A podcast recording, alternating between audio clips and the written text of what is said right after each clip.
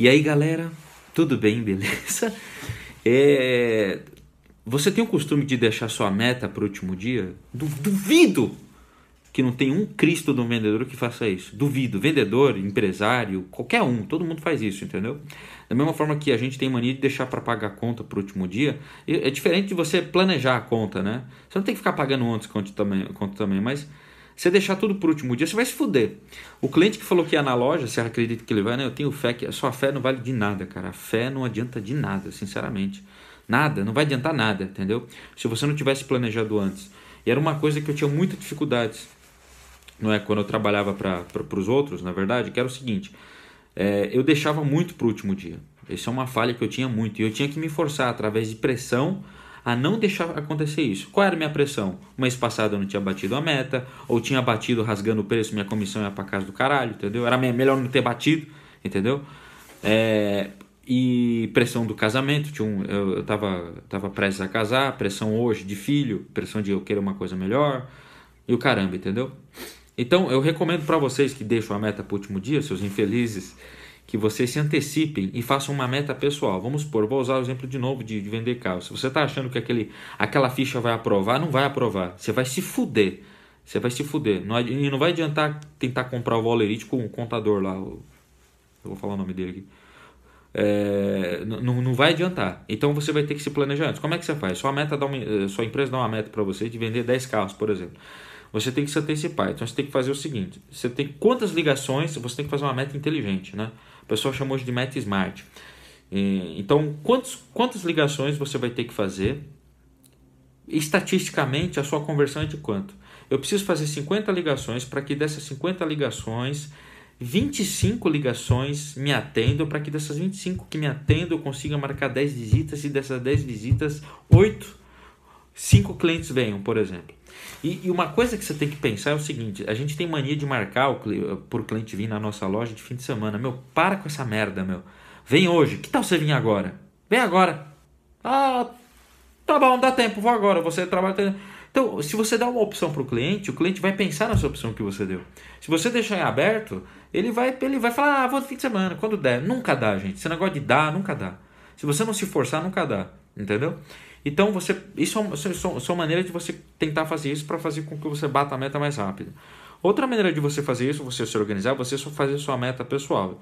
Se o seu gerente te deu uma meta de vender 10 carros, você tem que colocar, você tem que dividir isso. Quantos carros você precisa vender no mês? Bom, 10 carros, eu preciso vender um carro a cada 3 dias. Caralho, dá ou não dá para vender um carro a cada 3 dias? Ah, eu já fiz financiamento à prova. Mas isso faz parte do jogo. Faz parte do jogo. É foda, é foda. É, é um saco, mas faz parte do jogo. Então você tem que estipular isso. E estipular dentro do carro que você vai vender os acessórios que você vai vender, a sua meta de estética que você vai vender. Mas, mas não é pra, mas pense assim. É, todo, a gente quer ganhar dinheiro, todo mundo quer ganhar dinheiro. Mas não fique pensando isso na hora de vender. Óbvio você vai pensar isso, mas como você vai vender isso para o cliente de uma maneira que soe para ele, que vai beneficiar ele? Honestamente, quando você vende só pelo dinheiro, só para você pensar em ganhar, você está ferrado. Você vai fazer merda. Você tem que pensar, falar, oh, estética é bom porque vai ter impermeabilização do seu banco, se cai um líquido, o líquido não vai vazar. Aquelas demonstrações que vocês fazem. Tem a vidrificação, tem a película de vidro, entendeu? Por baixo do insufilme, ou, ou por baixo do insufilme, a película de vidro com insufilme.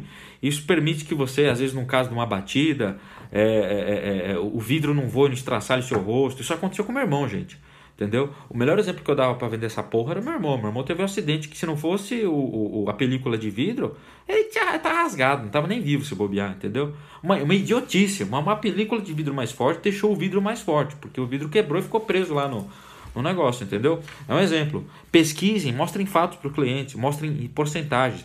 Senhor cliente, o senhor sabia que ah, ah, não, você com o seguro da concessionária. Seu cliente, o senhor sabia que é, 85, eh, segundo uma pesquisa que fizeram no último ano, 85 dos clientes que dizem que vão fazer seguro quando saem da concessionária não fazem o seguro e batem o carro nos três primeiros meses? O senhor quer perder todo o seu dinheiro? Entendeu? Joga um choque no cara, caralho. Entendeu? Mas joga com fato, entendeu? E outra coisa que você pode fazer, por exemplo, você pode, é, você pode oferecer para ele o seguro, a vitrificação estética, e tirar o nome de estética, entendeu? Por exemplo, o que é uma estética? Ah, um polimento. Pô, isso é estética, gente. Sinceramente, isso é estética, isso é visível. É só por isso que vale a pena ou é para proteger a porra da pintura do cara? Quando você tiver. Senhor, o senhor sabia que na cidade de São Paulo é, 50% da frota de caminhões funciona no horário comercial que você trafega? E o senhor sabia que quando o senhor está dirigindo atrás de, de um caminhão, mesmo que você fique pouco tempo antes da, da ultrapassagem, tanto caminhão quanto caminhonetes quando vai rodando a roda do carro, ele vai jogando aquelas pedrinhas na lataria. Gente, isso é, isso é senso comum. Você pode falar isso pro cara porque isso é verídico. Isso vai acabando com a lateira do seu carro. Na hora do senhor revender esse carro, por exemplo, o senhor vai perder muito valor de mercado ou vai ter que se preocupar com uma funilaria muito antes do tempo. Vocês estão entendendo como isso são argumentos? Entendeu? Então, esse tipo de argumento faz você vender melhor. Então, você antecipando sua meta, fazendo uma meta inteligente, calculando quanto, quais os números de ligação você vai fazer, quanto você vai ligar de novo para o cliente, Quantas ligações você vai ter que fazer pro cara vir na loja, agendando com o cara no dia.